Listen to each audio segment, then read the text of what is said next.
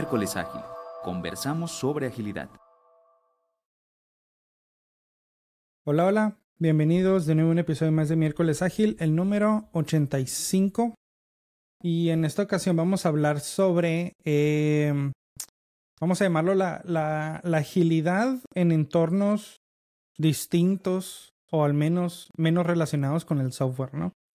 Este, todos nosotros traemos un, un, un background de, en la industria de software y, y, pues eh, fue ahí en donde pues nos topamos con la agilidad, le, encontramos el gusto y no, nos empezamos a dedicar a ello.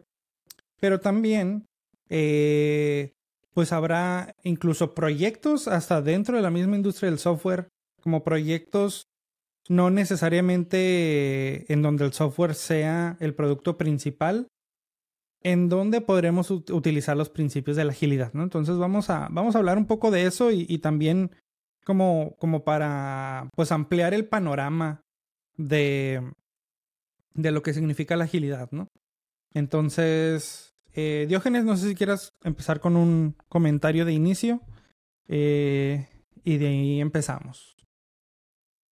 ¿Qué tal? Buenas tardes. Buenas. Este es un comentario que nos llega de parte de César Marín. Saludos otra vez.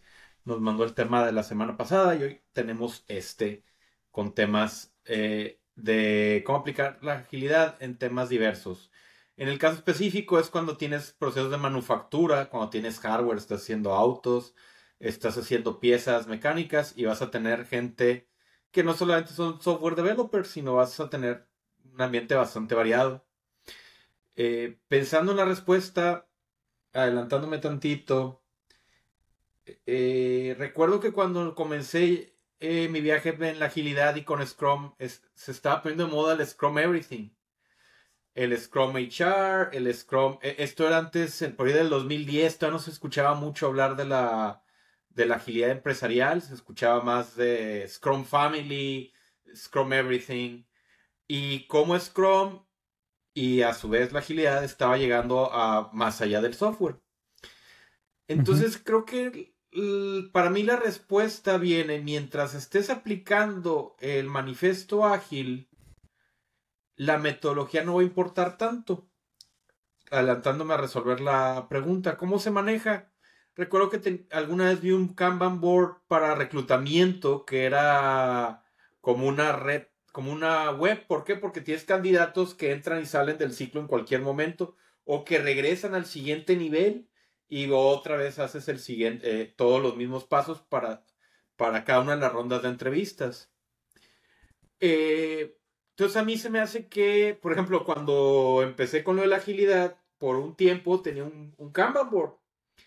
Si bien no hacíamos Scrum, en la casa manejaba yo los post-its hasta que mi señora me tiró todo a la basura porque su casa no es una oficina. Este, pero hay metodologías que te permiten más allá de Scrum poder alcanzar la agilidad en este tipo de ambientes diversos. Y aquí voy a entrar. Eh, mi, y quiero hacer una, un, un, comentario. Yo comencé trabajando en manufactura. De hecho, fue, fue donde trabajé donde, eh, primero. Y, y ahí es donde conocí Kanban. De hecho, conocí primero Kanban que Scrum. Kanban eh, y la teoría de, um, de restricciones es, es uh -huh. lo primero a lo que fui expuesto, ¿no? Y fue muy interesante y por eso es muy fácil para mí contestar esta, esta pregunta. Es claro que se puede. De hecho, creo que eh, muchos de los principios eh, vienen literalmente de, de, de manufactura. De y, la y, manufactura. Uh -huh. y, me voy a, a, y que fueron, ¿no? Extrapolados a, a, software que en aquel momento era naciente, ¿no? En comparación de manufactura que llevaba, ¿no? todo, todo el, el, siglo, la mayoría del siglo por lo menos. Y, y, y, la respuesta para mí es sí, claro que sí se puede en, en, en, otros, ¿no? En ambientes mixtos completamente. Y cuando me fui a mixto, cuando yo estaba pensando esto por en, mi lado, como comenta eh, Diógenes, yo caí a otro lugar. Yo, yo pensé en, en, en integración vertical, porque eso es lo que yo fui expuesto, ¿no? Es, no sé, voy a dar el ejemplo más popular, si ustedes gustan, que no fue el mío, fue un iPhone. La integración de software con hardware ¿no? Y las pruebas no las haces solo en emulación, simulación. E, en realidad tienes que hacer todo en, en conjunto, ¿no? Y deben de estar hasta cierto punto este, en sincronía y pues no necesariamente cadencia. Y, y ah, bueno, ahora, eh, siendo ese ejemplo, en ese, en ese ambiente mixto me quedé yo. Pero me fui a donde, literalmente donde comencé en manufactura. Se hacían pruebas principalmente de hardware que se integraban con un software pequeño. Era al revés, estaba muy raro, ¿no? Para mí en aquel entonces era normal. Y ah, vamos a ver si el, el, el hardware eh, alimenta correctamente, no eran sensores principalmente, ¿no? Alimentan bien el software, ¿no? Y el software, el software era un poco sencillo. Y estaba muy interesante y, y, y, y creo entonces definitivamente que sí se puede, ¿no? De nuevo, es, de acuerdo con lo que dice Diógenes, es, son principios, ¿no? Sin principios y valores aplican absolutamente a todos, por eso son principios. Eh, y es la perspectiva, ¿no? La mentalidad, yo creo que es la que, la, la que cambia al usar los, los, lo que se debe de un poquito cambiar eh, para poder atacar otros, otros retos que no son de software, ¿no? Sí, y, y, reiterando un poco también en, en, en esa parte de los orígenes, ¿no? Quizás ahorita la, la práctica ágil está en una etapa en la que habrá mucha gente que, digamos, su, sus antecedentes lleguen hasta este, cosas como Extreme Programming o como Scrum, por ejemplo, ¿no? Mm. Eh, conocimiento de, bueno, ¿y eso de dónde viene, no? Entonces, prácticamente todo lo que conocemos de agilidad viene, viene, como decía Pavel, de la manufactura, ¿no? Y cómo la industria del software aprendió de la industria manufacturera y, y, en, especial de, de, Toyota, por ejemplo, en cuanto a cómo mejorar sus sistemas, cómo minimizar errores, cómo, cómo minimizar el desperdicio. Y con base en eso dijeron, a ver, ¿cómo podemos aplicar esto, ¿no? Al, al software.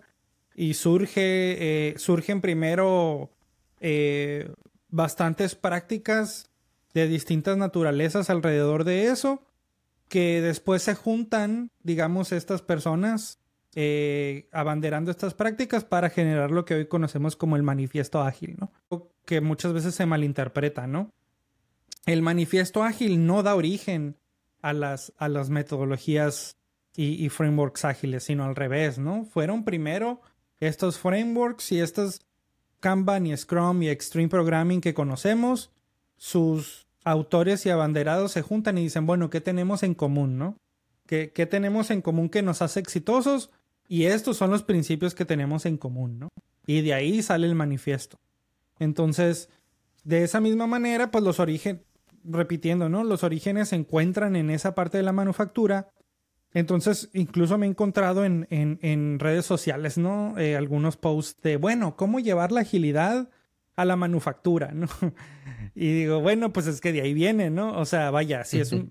No dudo que hay empresas que, que no tengan a lo mejor los principios de Lean muy, muy pulidos, pero generalmente van a tener gran parte de lo que, de lo que ya Toyota vino a, a, poner en la industria, ¿no?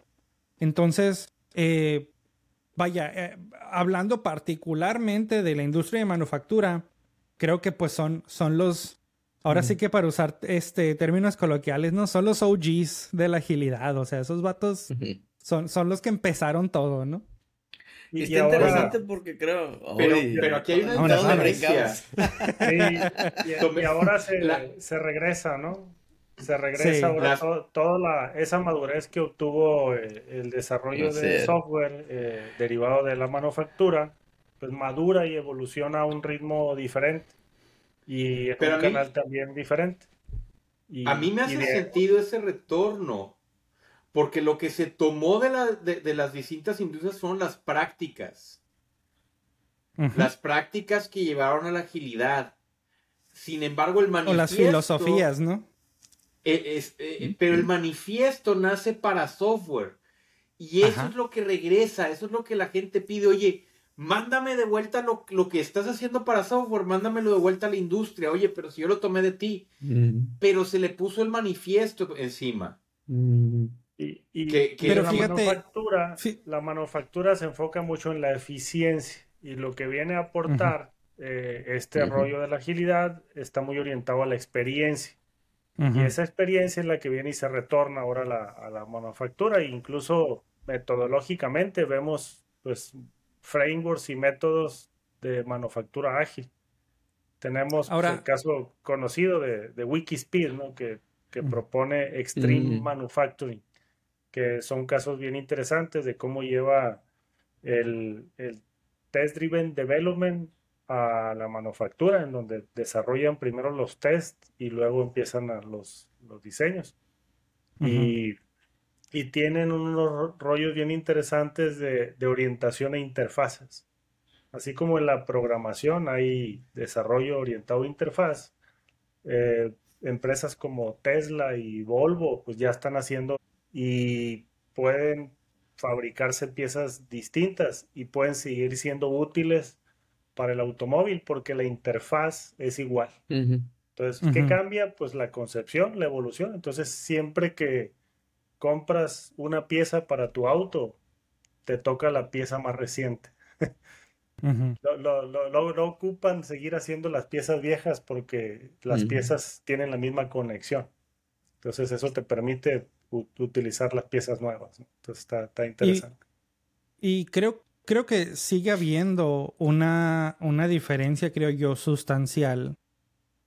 Eh, y lo digo porque un poco me pasó incluso dentro de la misma industria del software, ¿no? Que son los ciclos de, feedback, ¿no? Creo que en el, en, el, en el software se aprovecha mucho la inmediatez que puede existir este, de un ciclo de feedback a otro, ¿no? Es decir, pues construyendo productos digitales, pues puedes llegar al usuario con cambios múltiples veces en un día, ¿no? Y pues no vas a poder mandarle a, un cliente pues muchos tres, cuatro carros en el día, ¿no? Para que los pruebe eh, o para que te diga qué piensa. Entonces esos ciclos eh, no, no es que necesariamente, o al menos yo no uso tanto el término de que sean más lentos, sino que la concepción de rapidez cambia. Y, e incluso, pues no me iría muy lejos, ¿no? Trabajé en proyectos, por ejemplo, de, de Data Science. Y al principio, yo viniendo de un entorno de, de aplicaciones más eh, como web development tradicional o digamos este más mainstream, al entrar a proyectos de, de análisis de datos y de data science y todo, los ciclos son distintos, ¿no? Y al principio mi frustración era esa, era ¿por qué no tenemos algo cada dos semanas, no? Y es como, pues es que las cadencias, vaya, me tocó entender un poco a la mala que las cadencias son distintas. Entonces, en, en Data Science, rapidez o un ciclo de feedback corto puede ser dos meses. Mientras que a lo mejor en un producto digital eh, basado en tecnologías web, por ejemplo, pues eso es, ese ciclo es demasiado largo, ¿no? Entonces, creo que también hay que tener como ese cuidado de saber hasta dónde los, las, las lecciones y filosofías de, en una aplicación de la agilidad, pues se, se, traducen a, a, a otros campos, ¿no? Igual tanto de la manufactura hacia el software hubo cosas que pues no eran como tan aplicables e incluso la parte de teoría de restricciones muchas veces es difícil de traducirla este hacia hacia un ambiente menos relacionado a la manufactura este pues igual de vuelta no este y, y lo digo porque te o sea me, me he topado con estos como como artículos de, oigan, oigan, pues, ¿qué pasaría si hacemos Scrum en, en, la manufactura, no? Y, y demás. Y es como, bueno, pues es que no sé, no, no sé, no sé si es algo que, que beneficie a ese, a ese rubro, porque pues muchos de esos principios ya los tienen, ¿no? Yo me voy un poquito a lo que empezó a comentar Diógenes, el que fue, es que está regresando, ¿no? Eh, yo creo que lo veo que hoy por hoy la polinización es, es mucho más frecuente, ¿no? Entre industrias, entre prácticas, entre, entre eh, dominios de conocimiento, ¿no? Y eso, y eso Y eso se muestra. Entonces te, regresa a, la pregunta, a la interesante, ¿no? Que, que, hizo, nació, hizo nacer este episodio, ¿no? De, oye, ¿se puede esto en este otro lugar? Eh, y yo creo que se puede esto en cualquier otro lugar, ¿no? Y los principios y valores, digo, si nos queremos quedar con el, con, con el manifiesto ágil, ¿no? Que en realidad yo, yo decido ahorita pensar que es un poquito más allá. Yo creo que hemos aprendido suficiente como para poder o cambiar algo de los principios y valores o extenderlos, ¿no? Que no ha sucedido. Pero en algunos nichos, ¿no? Ah, sucede eso porque aplican más ciertos, es más valioso hacer algunas cosas que otras, ¿no? Dependiendo de la industria, como bien dices, Karen, ¿no? De que en estos lugares es mucho más sencillo entrarle por acá o es mucho más valioso entrarle por estos lados, ¿no? Eh, pero si nunca lo intentamos, me voy a regresar a la, a la, este, la mentalidad de, experimentación. Solo hay una en manufactura. Ok, lo intentamos como experimento, ¿no? ¿Qué vamos a sacarle a esto? Eh, y, si, y si todas las industrias vieran de esta manera el, el resto del, del, conocimiento que se ha producido alrededor de agilidad, que no solo ha sido en desarrollo de software, ¿no? Es, se ha extendido la, la, la escuela de negocios, escuela, productos, experiencia, todo en realidad ha avanzado muchísimo, ¿no? Y se han, se han polinizado entre ellas para muchas cosas. Algunas no empiezan a divergir y algunas empiezan a converger, ¿no? Eh, yo creo que es, es, interesante preguntarnos eso, ¿no? Qué bueno que lo hicieron la pregunta, por cierto, gracias César. Eh, y hacernoslas hacia eh, constantemente. Y, yo regresaría también esa pregunta con otra pregunta que, es, vaya, si, si queremos saber si se puede utilizar esto de la agilidad en otros entornos, yo preguntaría para qué. como para qué quisiéramos usar Scrum, Kanban o Ágil en, un entorno mixto. Y eso me lleva pues también incluso a, a descubrir la necesidad de hacerlo en otros entornos en donde creo que los cambios que está sufriendo pues el mercado, las industrias son igual de exponenciales que, en el software. A lo mejor en el software se nota más o se puede hacer más, más rápido, pero creo que la necesidad de adaptarse no es ajena de los productos digitales. Entonces, eso me lleva pues, a, alinear esto que estamos haciendo aquí, ¿no? El respondiendo si se puede o no, porque cómo se abordan, cómo abordó el software esas problemáticas de cambios constantes, pues con metodologías ágiles, ¿no? O un manifiesto ágil compuesto de principios y valores. Y esos principios vemos que pueden aplicarse pues en otras industrias.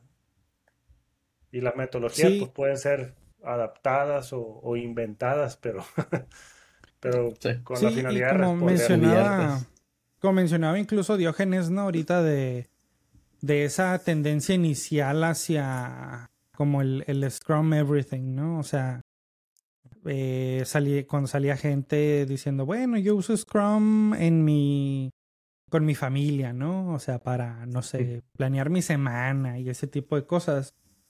Eh, creo que es fundamental ese por qué, ¿no?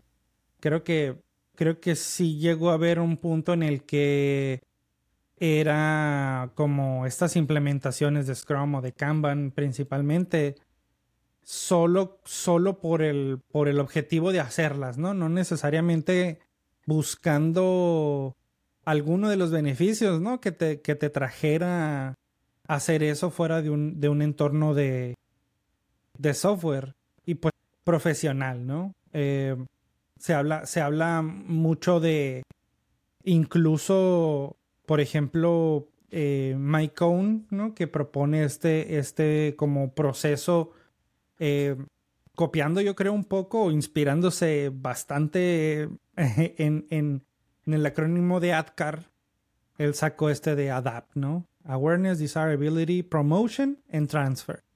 Y ese transfer del final significa o significaba al menos en cuando propuso esa, ese modelo, pues esa parte de llevar tanto la agilidad a otros equipos de software como a otras partes de la organización, pero como como una, digamos, filosofía universal, ¿no? Quizás, quizás no se refería tanto a lo que conocemos hoy como agilidad empresarial, sino que era más ese, ok, pues no, ¿cómo RH puede usar Scrum? ¿O cómo este compras puede usar Scrum? ¿O cómo... Pero pues sí siento que faltaba esa pregunta este, fundamental, ¿no? De, de para qué. Y, creo que también para eso es vital entender los, los, los principios fundamentales, ¿no? Y me gustaría como repasar un poco el hecho, o sea, esa lista de cosas, ideas, filosofías, principios que se rescatan de la agilidad en el software que, que podemos llevar a otros lados, ¿no? Y no tanto la, el método, es decir, no tanto el cómo hacerlo, sino ese principio, ¿no? Que debe existir, como por ejemplo, eh, pues quizás la parte de la colaboración, ¿no? las, eh, las personas y las interacciones, sobre los procesos y las herramientas, por ejemplo. Creo que eso es algo muy universal. Eh, en donde, bueno, en cualquier parte que, trabajes, pues la conversación cara a cara, como la inmediatez de, de la colaboración directa, pues tendrá más valor que seguir procesos rigurosos que a lo mejor están fuera de, eh, fuera de forma, ¿no? Digamos, para, para beneficiar un departamento, una organización o alguien que no hace software necesariamente. Entonces, ¿hay, algún, ¿hay algo adicional a eso de la agilidad, digamos, rescatar de la agilidad y que puede reutilizarse en, en otro tipo de proyectos o en otro tipo de entornos? Y, en ese sentido yo, yo me quedaría con el hecho o con la mirada de la agilidad como capacidad propiedad o característica en lugar de la metodología, porque creo que eso nos puede llevar a poner métodos que no nos agregan valor y, pensar que la agilidad no sirve. Entonces el hecho de scrumizar todo creo que es, no, no, es la mejor idea. Entonces si, si, vemos la agilidad como una capacidad para poder eh, adaptarse a los cambios y responder de forma flexible, creo que los métodos pueden emerger o, utilizarse otros que ya existen en, diferentes contextos. Eh, me, ha tocado ver organizaciones que están haciendo pues eh, actividades estratégicas con Scrum, pero pues no, no, no, no es algo evolutivo, es algo pues eh, transaccional. Entonces ahí me pregunto yo, pues como, ¿para qué Scrum? Si no estoy iterando, si no estoy incrementando eh, el, valor o, algo, sino simplemente estoy... Ah, a veces es más costoso hacer eso, ¿no? Sí, entonces, pues ¿para qué? Entonces, eh, y, también me ha tocado ver casos en donde se ocupa mucha innovación, mucha disrupción con solo Kanban o algo más limitado. Entonces, desde mi punto de vista, cuando se ocupa disrupción, más innovación, Scrum sí nos puede ayudar a tener feedback temprano, pero cuando ocupamos eficiencia, pues Kanban es, lo, que precisamente trajimos de la manufactura y que, y que es experto en eso. Diógenes ahí va dos veces que intenta decir algo y luego ella no. No sé si lo estamos diciendo nosotros primero o le ganamos el tirón.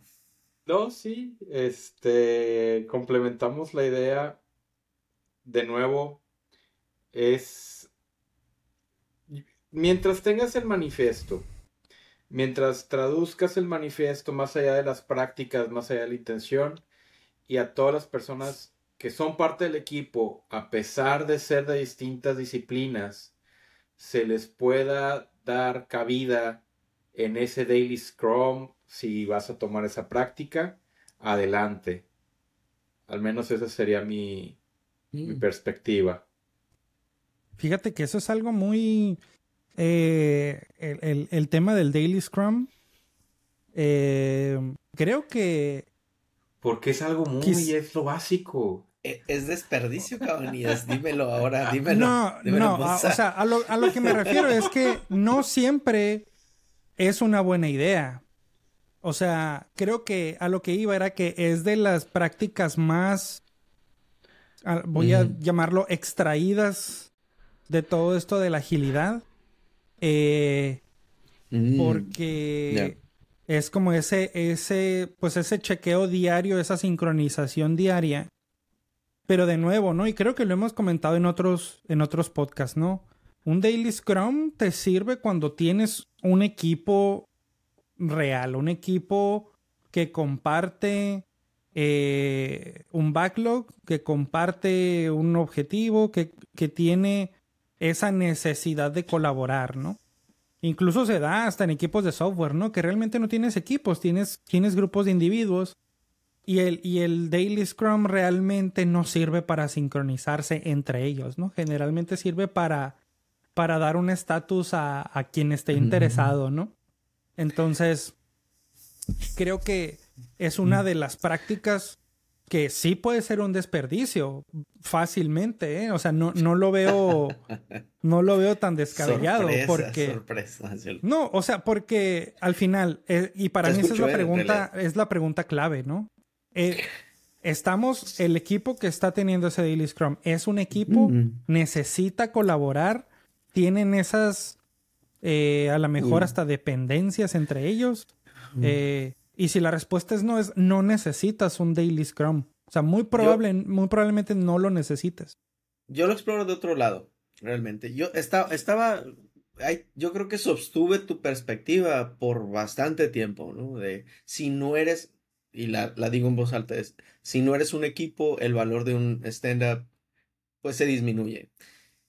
Yo creo que es más importante si en realidad estás trabajando en un producto, ¿ok? No, no, no necesariamente un feature o pedazos de features desconectados. Si un equipo está trabajando en productos separados o en piezas de productos separados o features separados que no tienen ningún, que no genera valor porque estén relacionados de alguna manera, por más que sean un equipo, realmente no, no, no sé, la, la colaboración no, no, no exponencia tanto como pudiese, ¿no?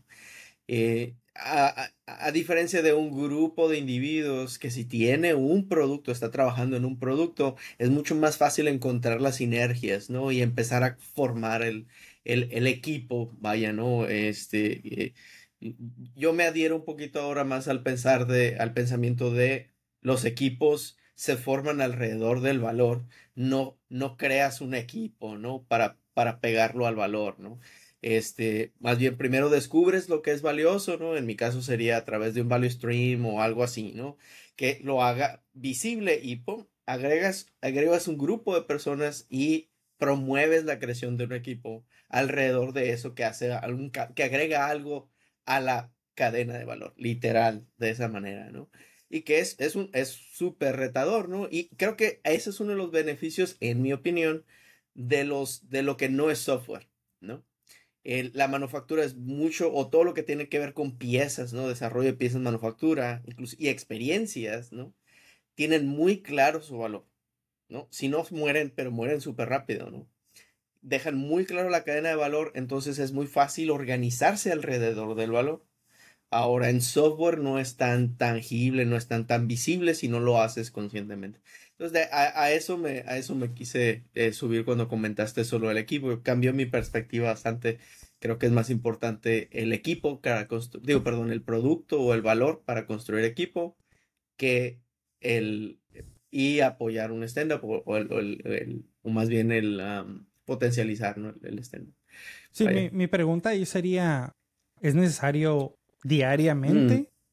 Eh, o, o, sea, porque incluso yo tengo en mi calendario juntas que se llaman Daily Stand-Up, que no son todos los días. que son martes y jueves. Yo haría un experimento. Y, nadie se para. Y, que nadie se para.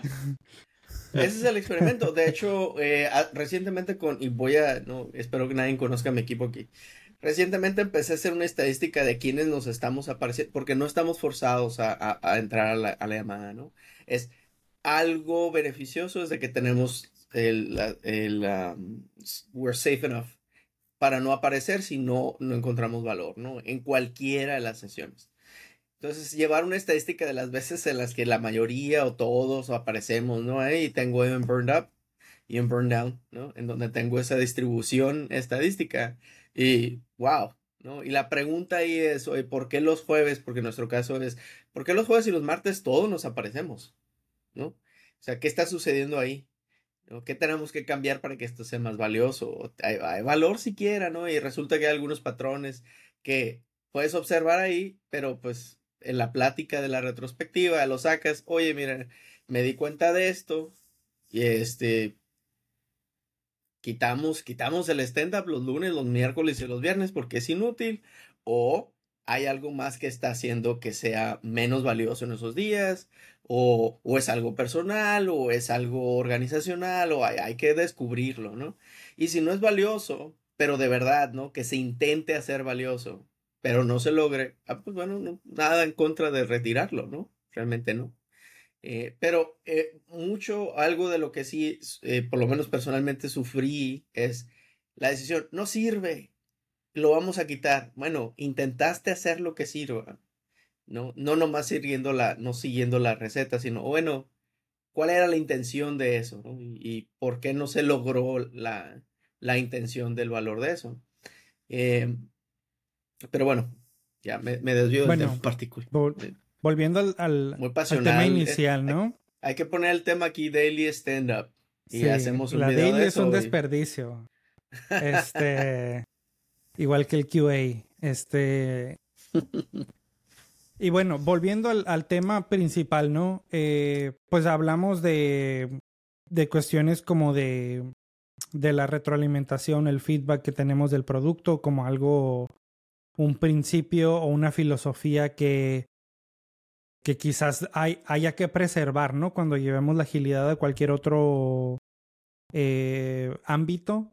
Em, hay más cosas alrededor de la agilidad de las que digamos, ok, quizás si, si no tienes esto, eh, pues a lo mejor no estás, no estás viviendo los beneficios, obteniendo los beneficios de la agilidad, ¿no? Parte de los de los ciclos de, retroalimentación. Ok. Diógenes, ¿qué piensas? Es demasiado. Es complicado, sí, no. Este, no llores. Creo que todo esto nos complicamos la vida y vemos un framework y decimos, ah, Scrum, voy a hacer Scrum. Y queremos que todo cuadre con nuestros retos. Y perdemos que agilidad es más de unas cuantas prácticas y de, y de una metodología o varias o de un gran framework. Agilidades, cómo nos comportamos con nuestros equipos, con las personas, quienes invitamos a participar, como dice Pavel, quiénes llegan, quiénes no y por qué, analizar y sobre todo mostrar progreso de manera constante, el desarrollo iterativo. Creo que mientras tengas esas partes, no importa cuál sea tu producto, si sea software o no, o, algo físico, vas a tener avances. ¿Qué tal o, qué em, me dicen sobre, por ejemplo, la mejora continua, ¿no? Este, también he visto que la retrospectiva es algo que, que se ha extraído de, de los ambientes de agilidad en diferentes formas como para incentivar esta, esta mejora continua, ¿no? La competencia, ¿no? A la escuela de facilitación. Yo creo que todo eso uh, creció mucho porque fue expuesto exponencialmente a, a, más, ¿no? Y a mayor frecuencia. O sea, escaló literalmente. Eh, e, eso, con eso me quedo de retrospectiva en particular. Muy bien. Pues creo que. Creo que con esto cerramos. Este bastante interesante el tema. Eh, y, y, si no, pues la agilidad puede, trasladarse, yo creo, a, a, diferentes ámbitos, pero pues también hay, hay que... Me quedo con esa parte, ¿no? De, de siempre el cuestionarse como para qué queremos eh, algo así en, en, ese entorno en particular. Y pues si nos trae valor, pues adelante, ¿no? Ah, hay muchos recursos en línea. Yo creo que es una disciplina que ya está muy explorada, incluso está satanizada ¿no? en algunas partes. Entonces, pues bueno, espero que les guste el episodio y nos vemos en dos semanas. Vemos. Bye bye. Gracias por escucharnos. Esperamos que te haya gustado el episodio. Únete a la conversación. Visita miércolesagil.com para más información y déjanos tus comentarios. Síguenos en redes sociales y suscríbete a nuestro contenido en las principales plataformas de streaming como Spotify, Apple Podcasts y YouTube. Encuentra todos los enlaces en miércolesagil.com diagonal seguir. Miércoles Ágil. Conversamos sobre agilidad.